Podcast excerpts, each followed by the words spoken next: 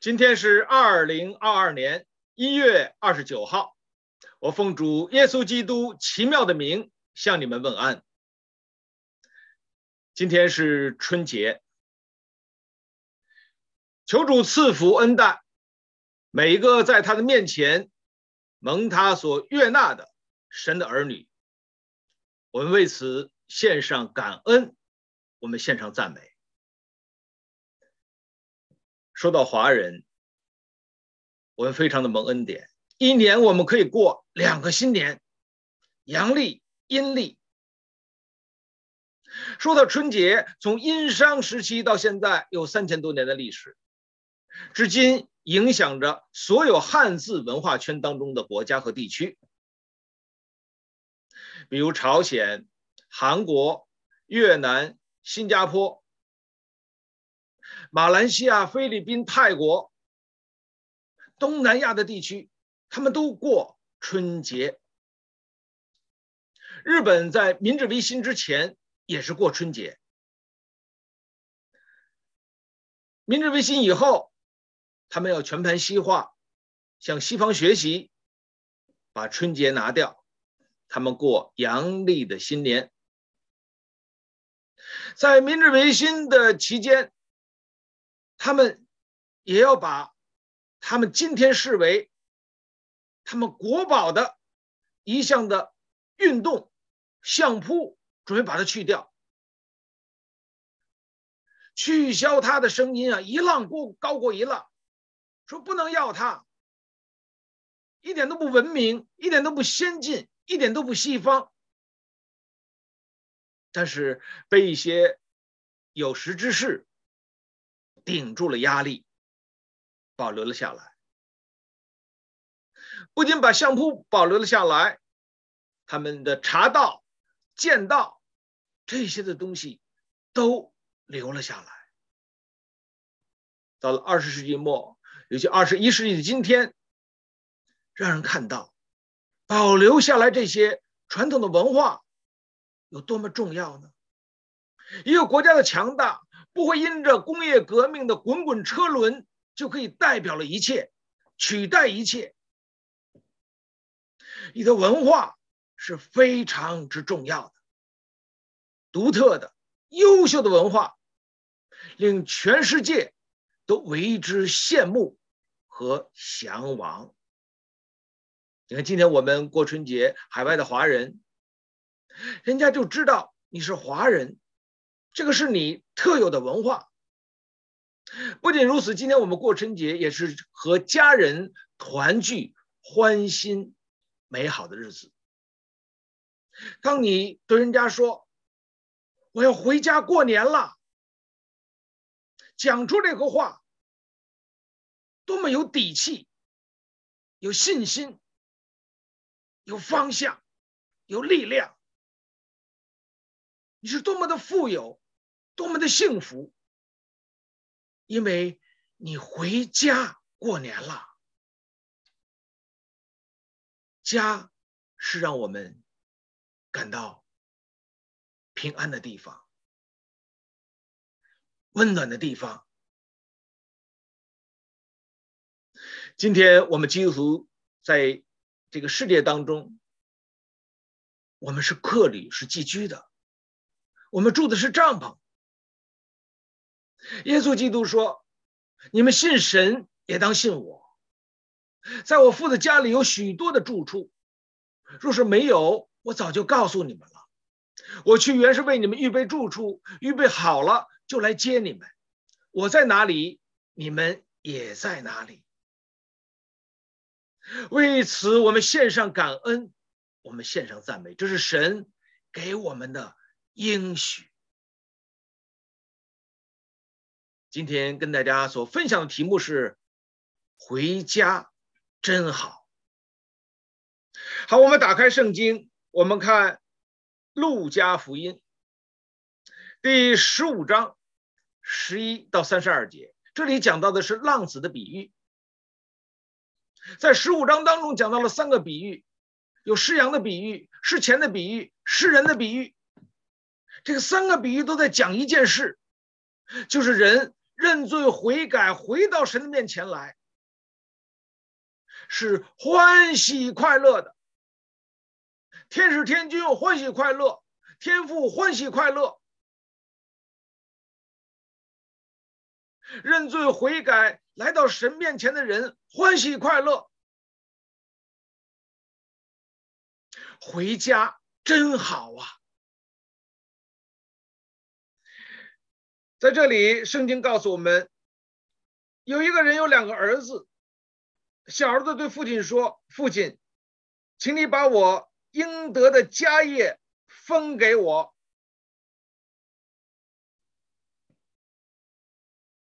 跟大家在这里所分享的第一个方面，有家不爱家。在这里，让我们看到这个小儿子他是有家的，但是呢，他在思想上根本不爱这个家。他每天所想到的什么事呢？就是金钱，从哪里获得呢？从父亲那里家业里来获得。家业代表的是关系，他是家庭的成员，家产的继承者。但是在这里讲到关系的时候，首先是人跟人的关系，儿子和父亲的关系。不是人跟钱财的关系，要先有人跟人的关系。在这里告诉我们，这个小儿子在他的思想的里面没有人跟父亲的关系，只有人跟钱财的关系。把我应得的给我。这个父亲还健在，这个父亲是有能力管理家业的，这个父亲是健康的，头脑清楚的，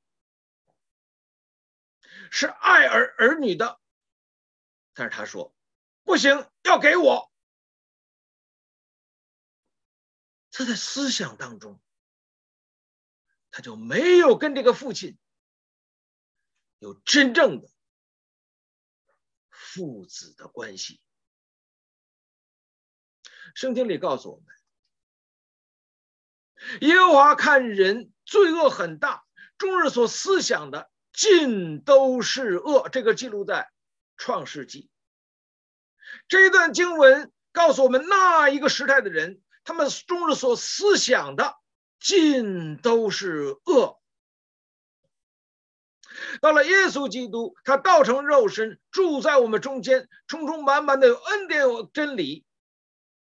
他说：“天国近了，你们当悔改。我就是道路、真理、生命。若不借着我，没有人可以到父那里去。”施洗约翰说：“看那神的羔羊，除去世人罪孽的。”小儿子的表达，就是人类的表达。就是罪人的表达。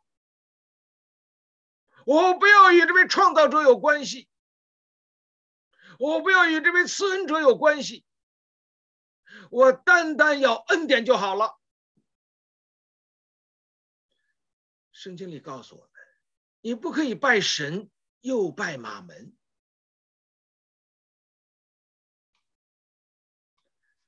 这里边告诉我们，这个小儿子。他所要的是金钱。他在家里吗？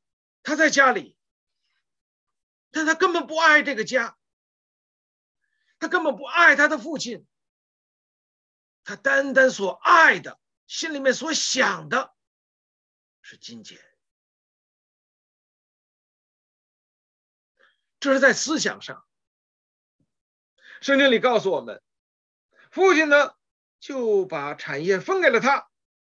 过了不多几日，小子就把一切所有的都收拾起来，往远方去了。这里面讲到，在意志上，你看到吗？他把所有的都收拾好了，往远方去了。他去了远方，要实现他人生的理想。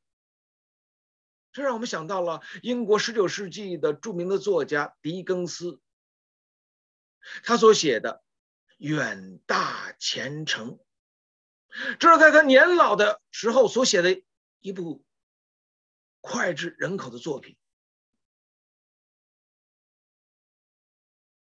在这个作品当中，他讲到了这个主人公。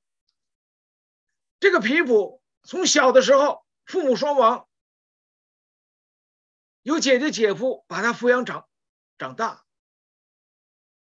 在他童年的时候，他的的表现是健康的，是活泼的，是质朴的，而且也充满热情的。他是乐于助人的，他还帮助了一个逃犯。但是这个家里面呢，物质方面相对是贫乏的。但是他的姐夫呢，对他是非常的好，处处的呵护他，给予他关怀，给予他温暖，给予他帮助。可是这个皮普他的生活环境发生了变化，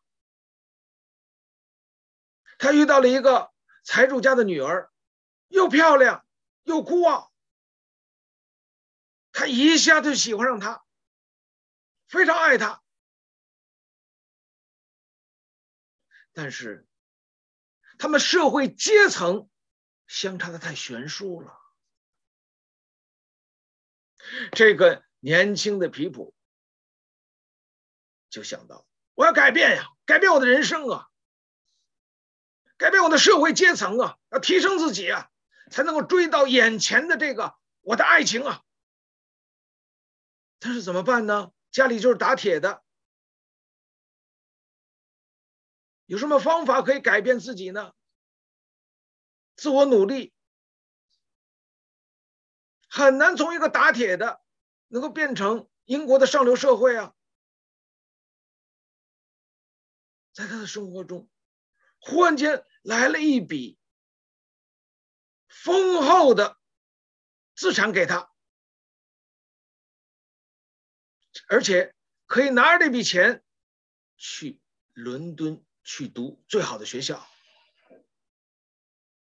接受成为一个上流社会绅士的当有的。训练，但是呢，有一个条件，就是你不可以去问这个人是谁，这个是一个神秘人物。他拥有这笔钱，也来到了当时的伦敦。他接受装备，受最好的教育，他有钱结交达官显贵，过上了上流人的生活，有体面的装束。优雅的举止，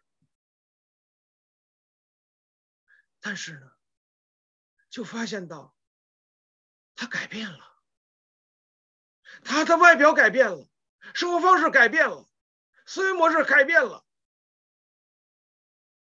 他改变了，他不再尊重他的姐夫，他没有亲情了，认为他们很土气，很俗气。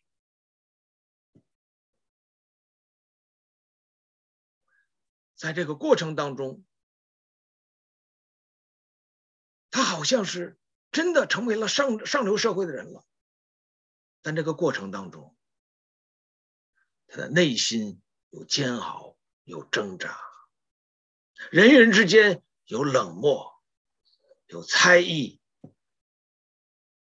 有陷害。忽然一天。资助他的人出现在他的眼前，他真的没有想到，资助他的这个人，就是他童年的时候所救助的那个逃犯。他起先也是很藐视他，所以你帮助我，但你是个逃犯。但接下来这个逃犯的质朴跟醇厚感动了他。他说：“我要帮助，帮助你逃走。”结果计划失败，这个逃犯被抓，把所有的财产全部没收，并且他还被处以极刑。这个时候，这个皮普没有钱了，在这些有钱人来当中，上流社社会当中，一下子他就被抛弃了。在这个过程中，他那位非常厚道的、非常淳朴的姐夫向他伸出了援助之手。以后，他经过十几年的这个工作，他回到他自己的地方。故事的结尾就告诉你，他呢又遇到了他以前的那位，他这个追求已久没有追到的，他心中的这位白雪公主。以后呢，他们就生活在一起。那他的这位白雪公主，也是经历了许多生活当中的坎坷。和内心的挣扎，这个也是狄更斯他年老的时候，他的人生的一个写照。他也经历到了婚姻、爱情方面的挫折，以文载道啊，远大前程。当你读的时候，真的以为好像是这个年轻人他要奔向怎样的一个美好的前程，是锦绣前程、光明前程，以后他就飞黄腾达。里面不是，里面讲到的伦敦，讲到的这个世界，讲到这个上流的社会，金玉其外，败絮其中啊！这些都是幻影，这些都是虚空，真真正正是人性的光辉、温暖、慷慨、乐于助人。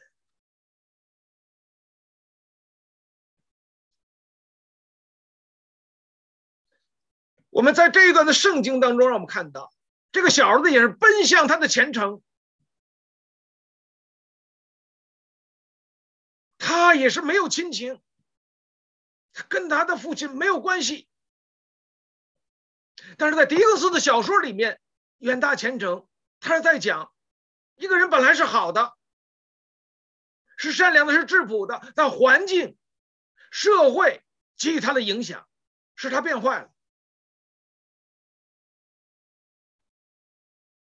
以后呢，他又再次受到影响，他的内心当中善良的东西死灰复燃，他又真正看到人生最有价值的是什么。总之是环境影响了他，但是圣经里告诉我们，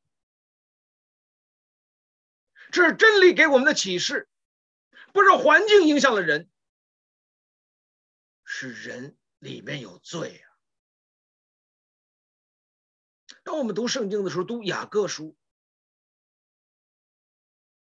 司役记怀了胎，就生出罪来；罪既长成，就生出死来。在圣经当中，这这一处的经文告诉我们，罪是从哪里来的？现在我们回到小儿子，他奔向前程，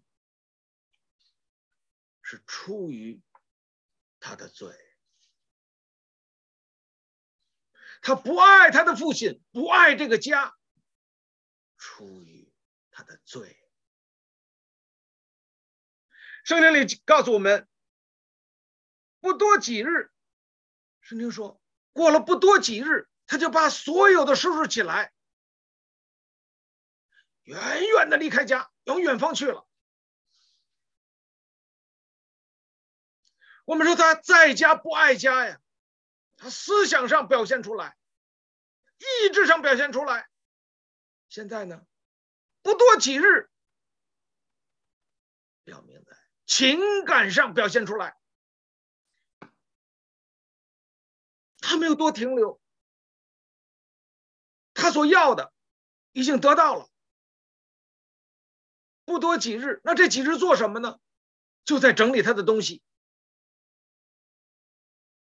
整理好东西，按照他自己已经有的计划出发，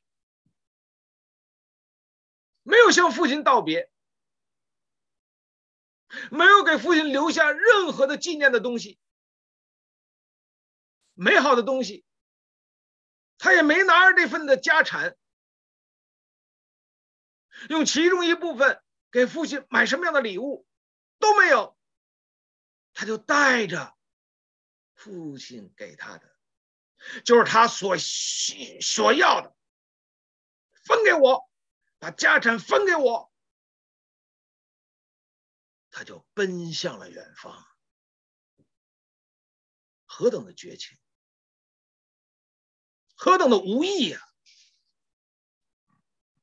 他跟他的父亲没有任何的关系，不是父子的关系。我们在这一段的经文当中，让我们可以看到，你要么敬拜这位神，要么你就去拜马门。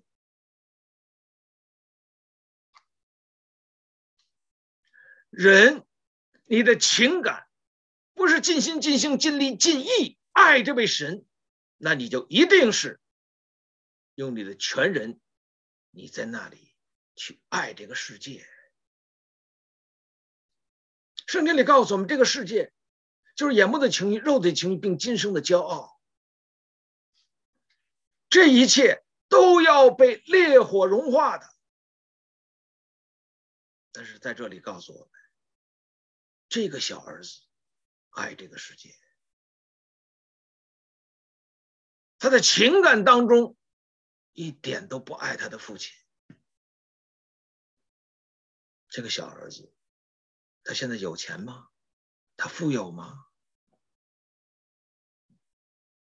看起来他很有钱，因为他的父亲非常的富有，能分给他一部分的这个家产。那他一定是亿万富翁，但是在这里让我们看到，他的情感上、内心里是个乞丐，极其的贫穷。他把他的情感、宝贝的情感，没有投放在那位赐亲情、友情、爱情给人的神的身上，而倾注在。金钱之上，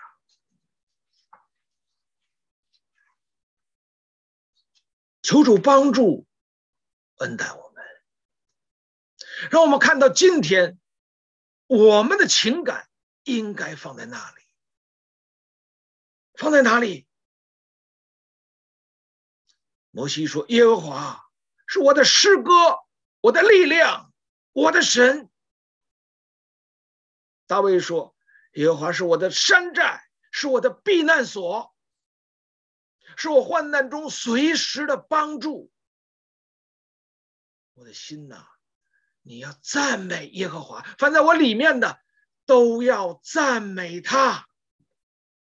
我的心要赞美神，我的口要向他歌唱，要向他赞美，向他敬拜。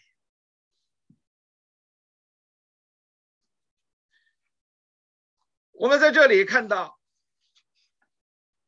圣经说，他拿这些钱做什么？在那里任意放荡，浪费资财。跟大家分享的第二方面，有家不在家。他现在是过什么样的生活？过什么样的生活？是过一个我自己要放飞我的人生，实现我的理想，我终于自由了。今天这个社会当中，不是提到财务自由吗？多少算是自由呢？至少现在我想花钱就花钱，想购买就购买，我不用去想我有多少钱，因为我钱太多了。这就是财务自由，随心所欲。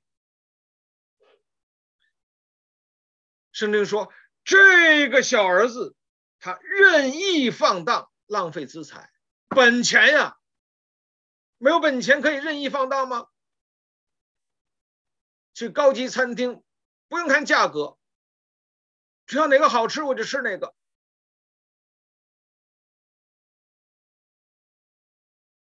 去这个时装店。最大的品牌，我就可以买，不用看多少钱。新出来的新款的跑车，我马上就可以购到。这里告诉我们，任意放荡，他钱多呀，这是他的本钱呀。他不在家，他是一个有家的人。为什么他是外面任意放荡呢？浪费资财呢？因为我有钱，有钱就可以这样的任性。我们常说，一个人物质丰富了以后，他就会懂得礼貌，懂得尊重，懂得自尊。真的是这样吗？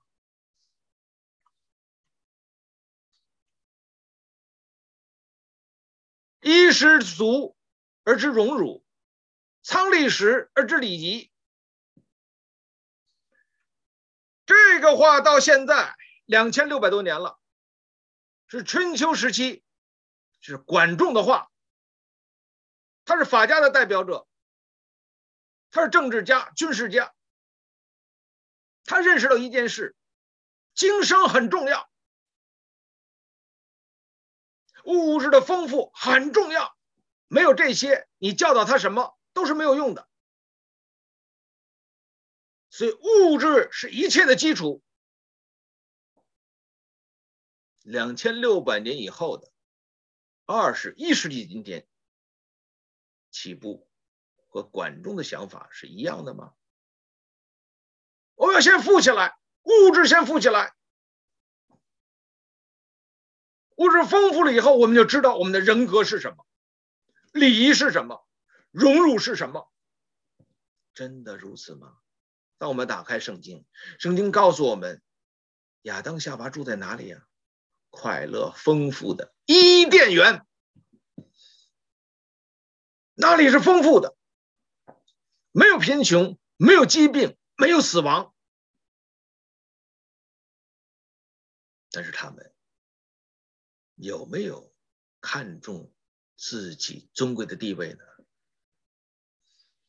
看重神按照自己的形象造男造男造女，赋予他们的人格呢？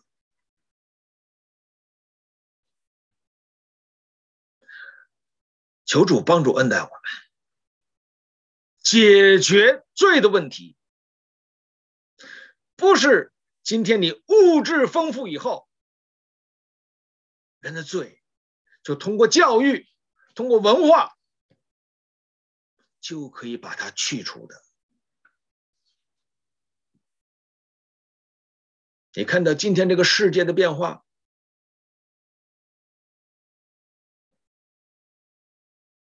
你看到了什么？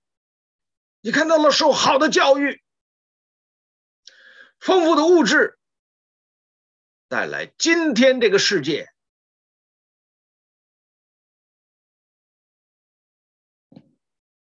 一片的混乱呐！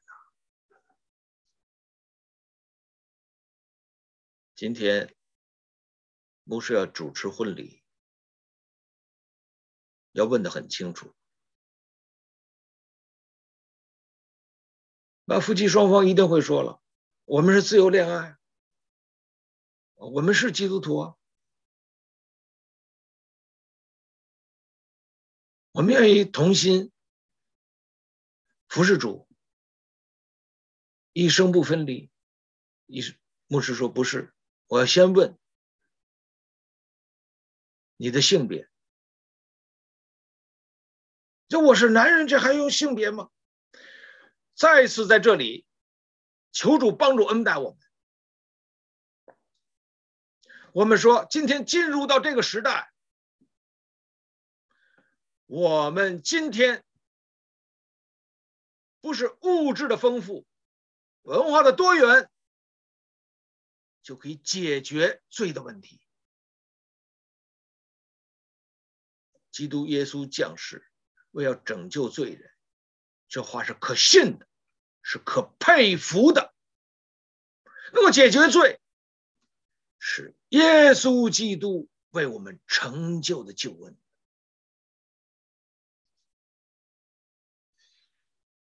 我们在这里看到，他不在家，他有金钱可以挥霍；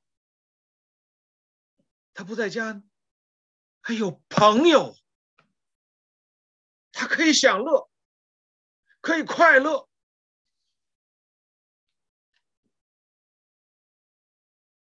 今天我们基督徒有没有朋友呢？耶稣基督说：“我们的朋友拉撒路睡了。”主耶稣说：“你们若遵行我所吩咐的。”就是我的朋友。主耶稣说：“我再也不称为你们是我的仆人，因为仆人不知道主人所要做的事。我称你们为我的朋友。”弟兄姊妹，神是我们的朋友，在旧约圣经。亚伯拉罕信神，这就算为他的义，他又得称为神的朋友。朋友做什么？主耶稣说：“人为朋友舍命，人的爱心没有比这个更大的。”所以他教导我们要彼此相爱，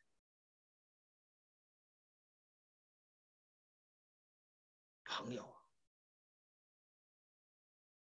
同甘苦，共患难。朋友是分担，朋友是帮助。现在小儿子在家之外，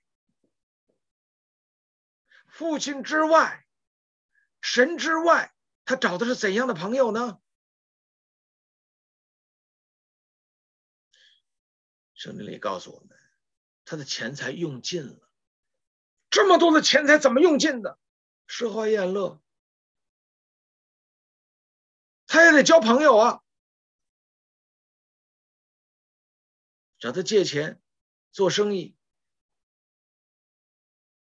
借了钱也不会还他，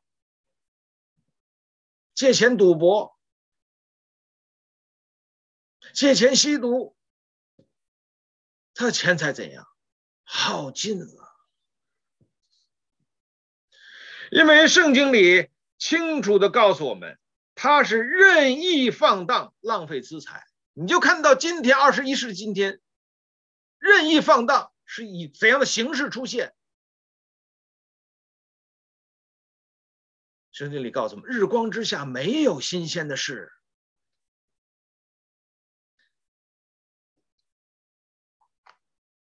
他真的有朋友啊！接下来呢，全部这些钱用尽了以后，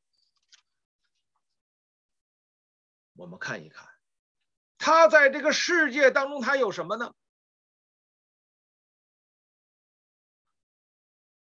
他有家，他不在家呀，因为他有钱，有朋友。任意的奢华宴乐，他有这个美好的世界呀。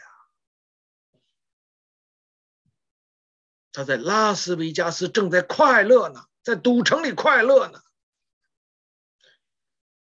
他那到底做什么呢？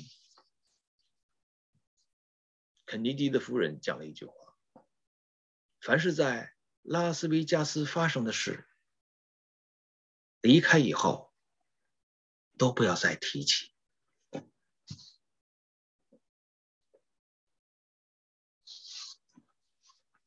这个世界是什么？这个世界会过去的，会被烈火融化的。希伯来书的作者告诉我们，这个世界是渐旧渐衰的，如同一件衣服，神把它卷起来，天地就改变了。但是唯有神永不改变，他的年日没有穷尽呐。今天我们在耶稣基督里得到了罪得赦免的生命，我们就在他的国中有份，在他爱中有份，在他的生命中有份的，在他没有穷尽的年日里有份的。神造万物各按其时成为美好，又将永远放在我们的心中。我们要感谢这位神呐。他赐给我们永远，但是因为人犯罪之后失去这个永远，在耶稣基督的里面，我们感谢他，使我们又得回这个美好的永远。弟兄姊妹，这个世界会过去！今天，科学家告诉你，这个天地真的会过去。宇宙会过去，宇宙会死的，不是光人会死的，宇宙也会死的。科学家今天是这样告诉你，圣经早就告诉我们，这个世界像衣服一样被卷起，一切都要改变。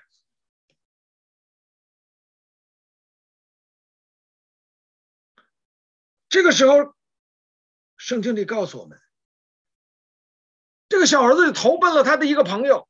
这个朋友呢，就让他去放猪去。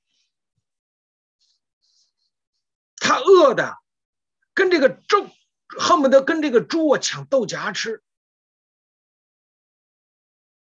在这样一种人生的绝境、极其的卑贱的情形之下，他忽然想想到：哎呀，我为什么要死在这里呢？啊，你读这段的圣经，这里面讲的。他说：“哎呀，我为一下子醒悟过来。他说我的父亲有多少的雇工，口粮有余，我倒在这里饿死吗？”他醒悟过来，跟大家分享的第三个方面，有家快回家。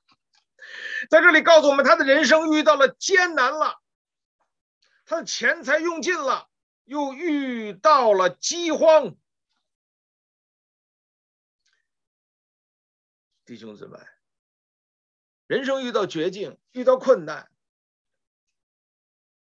你看到他这个朋友吗？怎么对待他？让他去放猪去，看他吃不饱，还不给他饱饭吃，他恨不得跟那猪一起去抢豆荚，在这里面。就让我们看到，在他朋友的眼中，猪和人哪一个重要？猪重要。他的价值观是在猪上，不是人。小儿子投靠的是怎样的朋友？他在朋友的眼中，连猪都不如。但是呢，他把朋友看成什么？比他的父亲更可亲，更可亲。在这里要告诉我们，撒旦来了要做杀害、偷窃、毁坏，要做欺骗的工作呀。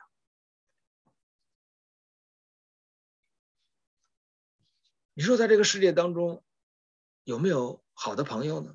啊，也有。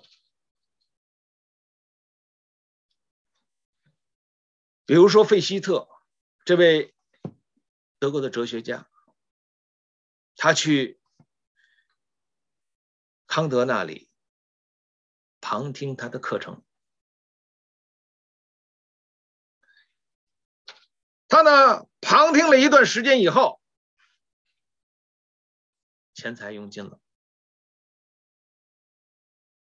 他就向康德借钱。康德说，想了想，对他说：“我不能借给你。首先，如果我要把钱借给借给你啊，那么呢，你每次向我借钱，我每次都要借给你，不然的话，不符合我的普通性。第二方面，如果我要借给你钱的话，那所有来这里的旁听生都可以向我借钱，我必须也要都借给他们，不然的话，这违反我的一致性。第三方面，我把钱借给你了，你没有偿还的能力，就把你陷在了道德的困境的里面。基于这三点，我为什么要把你置于这样的境地呢？康德没有借给他钱，但是给他指明了一个方向。你写的文章，帮你发表。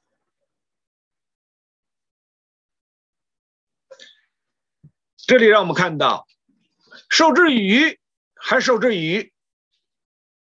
你给他鱼吃，还是给他有打鱼的方法呢？那康德这朋友不错，又是老师又是朋友啊。菲希特就开始在这个康德哲学的基础上，写下了他的文章。他把他的文章呢，在这个康德的引荐之下，就发表在他给他出版三大批判的这个出版社。这个费希特呢，他所写的是评一切的天启，人家给他出版的时候啊，不知道什么原因，没有署名。结果报纸就有了评论了，这还用问吗？这一定是出自我们最伟大的思想家，这一定是康德的作品。最后知道这个不是康德的作品，康德说这个费希特呢，他所写的内容很好。哎呀，这一下子，这个费希特的。人生就改变了，他被聘到大学里面做教授。那我们说这里确实，人生当中你会遇到有好的朋友帮你，就是所谓的贵人伸出了援助之手，雪中送炭。但是我们在举的这个例子里面。我们所看到的这个朋友，帮助了他。主耶稣，人为朋友舍命，人的爱心没有比这个更大的，就关乎生命的事。但是今天我们看到很难找到这样的朋友，即便今天你的生活当中有这样的朋友。那这个朋友呢，为我们舍命了，但他实在是不能解决我们生命的问题，不能解决我们罪的问题，不能解决永恒的问题，不能解决审判的问题。耶稣基督是好牧人，为羊舍命。人为一人死是少有的，为人人死或有敢做的。但是基督在我们做罪人的时候为我们死了，神的爱在此显明了。弟兄姊妹，我们在这里看到遇到艰难啊，他是幡然悔悟过来。但是我问大家，是不是所有的艰难都能够使我们幡然悔悟过来呢？一九七五年的圣诞节，帕瓦罗蒂这位歌唱家乘坐飞机从美国飞往飞回意大利，在这途中发生了。意想不到的，这个这个飞机的这个出现了事故，因为啊，他在这个飞机在空中啊不断的盘旋，因为雾太大无法降落，最后呢，这个油快没有了，不得不强行降落。这一降落，这个飞机在滑行的过程中，这个右翼就折断了，飞机打转。然后又从平地起来，又摔下来，这个飞机就摔成了两截。帕瓦罗蒂呢，在这个重大的事故当中死里逃生。你知道改变了他什么？这一年他正好是四十岁，他认为生活没有意义。为什么他孤独求败？因为没没有对手，他到世界各地去唱歌，没有对手，没有人可以跟他并驾齐驱的。他觉得生活没有意义。但是经过了一场空难之后，他放下了名和利，他知道生命是最重要的。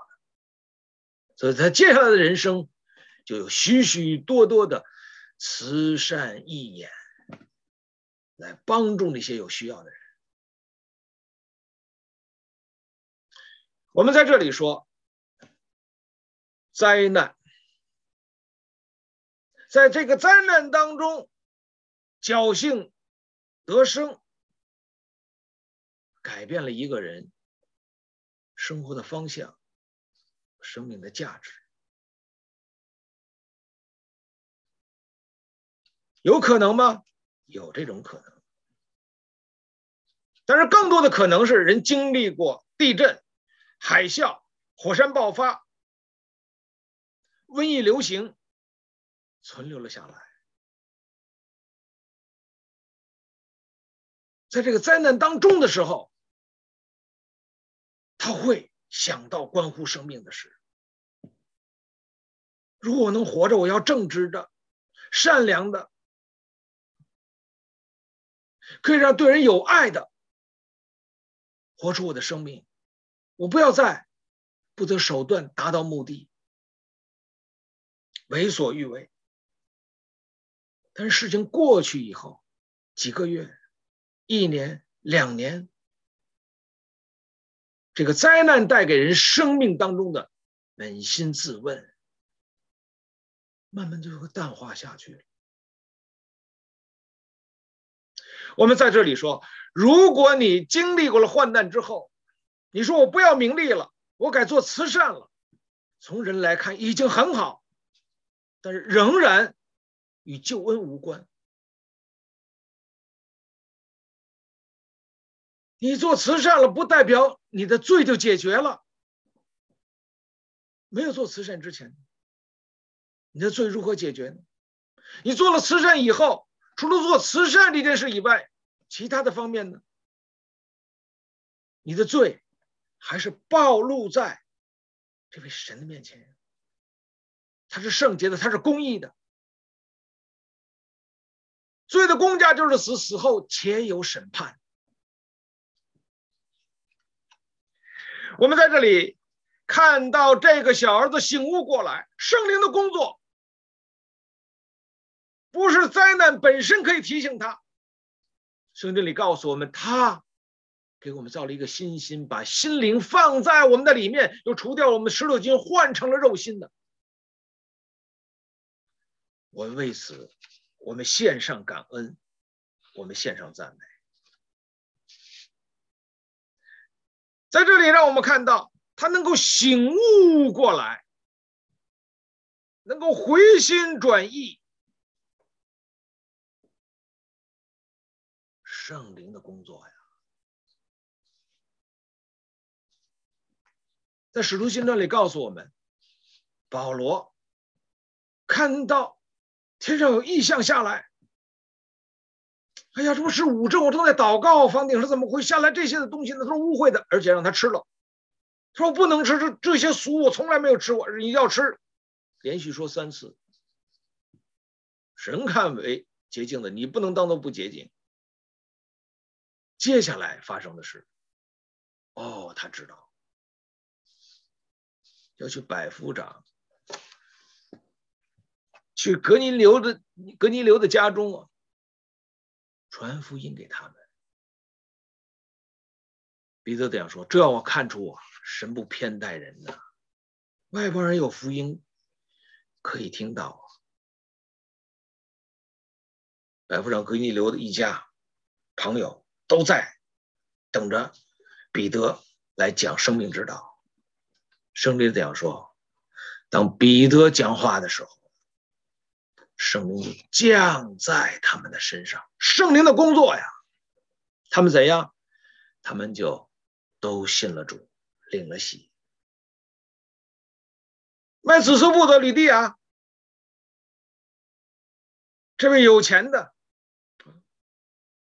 卖高档时装的，世界名牌的，这样一个服装经营商，保罗讲道的时候。他注意听，圣灵这样说，圣灵就解释给他听，他就听明白了。他信主，得到了洗礼，他受洗。接下来呢，他接待保罗跟提摩太，立刻就做圣工。醒悟过来啊，弟兄姊妹！我们为了今天我们能够得到救恩，我们醒悟过来，我们为此献上感恩，我们献上赞美。接下来他就我回家，不是我要回家，是我回家，快回家呀！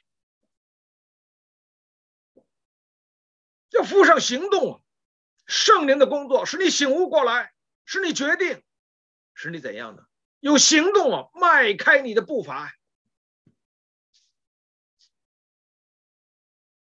他说：“我不配做你的儿子，把我当雇工吧，因为他觉得他实在不配，他亏欠。他说我得罪了天，得罪了父亲。”圣经里就讲到了父亲在做什么呢？远远看到他动了慈心，跑过去抱住他，与他亲嘴。他说：“父亲啊，我不配做你的儿子，把我当雇工吧。”话还没有说完，父亲都没有听他把话都完全讲完，就对他仆人说：“给他拿袍子来穿上，接着给他戴上鞋，给他穿上。”这个时候的小儿子身份改变了，一个认罪悔改，回到父亲的面前，回到神面前的人。罪人悔改呀，天父欢喜呀，天使快乐呀。父亲说：“快去宰肥牛犊来，给他大摆宴席，快乐呀。”回家，我们在春节，我们回家，我们回到父母的家中。那里有宴席，美味佳肴，热腾腾的火锅，有父母的爱，美好的亲情等着我们。神让我们回家，呼召我们回家，回到天父的家中。你注意读十五章的时候，这一段。三个比喻啊，都得讲出了对当时的法利赛人文士、祭司长对这些的宗教领袖所讲的话。回家，你们也要回家。他们说：“我们不是罪人啊，我们做事都做得好好的。”就是这大儿子。圣经告诉我们，这个大儿子很不开心，听说小儿子回来了，很不开心。父亲就出来问他：“为什么不开心呢？”这大儿子说：“你这个儿子啊。”他做了什么？他浪费你的资财啊，和这些娼妓也浪费你的资财啊。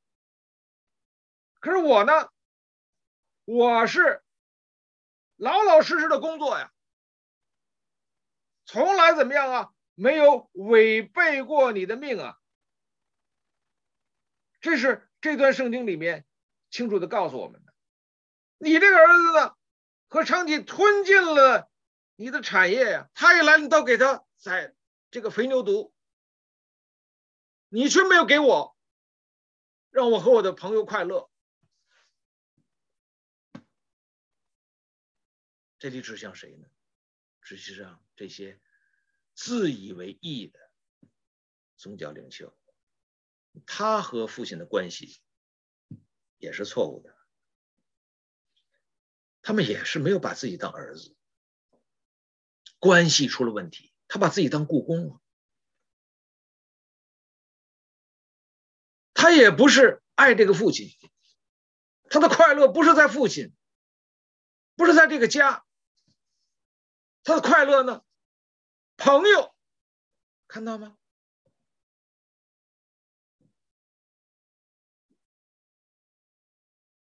弟兄不在了。哥哥要做什么？如果他是以父亲为乐的，以父亲的心为心的，他要做的是寻找他的弟兄才对。但他没有这样去做。可是当弟兄回来的时候，他非常的愤怒。这个浪费了你的这个家产的人回来了，你还给他大摆宴席庆祝。不但如此，等他他回来了，回来了以后怎么样呢？那我怎样呢？就会少了一份嘛，家产嘛。他回来又来继承来了。我们在这里再次看到，大儿不是以神为乐的，大儿子是以钱财为乐的，是以人为乐的。以他的朋友为乐的，就是唯独不是以父亲为乐的。那这位父亲怎么做呢？出来劝他。十五章里告诉我们这三个比喻，主耶稣借这三个比喻也是对宗教的领袖，就是法利赛人这些文士祭司长所讲，劝你们来吧。赴神国的宴席吧，来吧，回家吧，弟兄姊妹，今天让我们看到回家真好，给我们穿上袍子，戴上戒指，穿上鞋，在肥牛族做丰盛的爱宴给我们吃，回家真好啊。今天我们回家过春节，神给我们在地上有美好的亲情。神对我们说：“当信主耶稣，你和你家都必得救。”弟兄姊妹，神给我们生命能够进入到二零二二年啊，神给我们的恩典呀，在这恩典当中，我们不要浪费它，我们要看到。神给我们的使命，当信主耶稣，你和你的一家都必得救。我们的家人有得救吗？我们的家人有认罪悔改归向这位神吗？我们的家人在天国里有份吗？我们爱我们的亲爱的家人，如果你真是爱他，就快快的把耶稣基督生命的救恩与他们分享吧。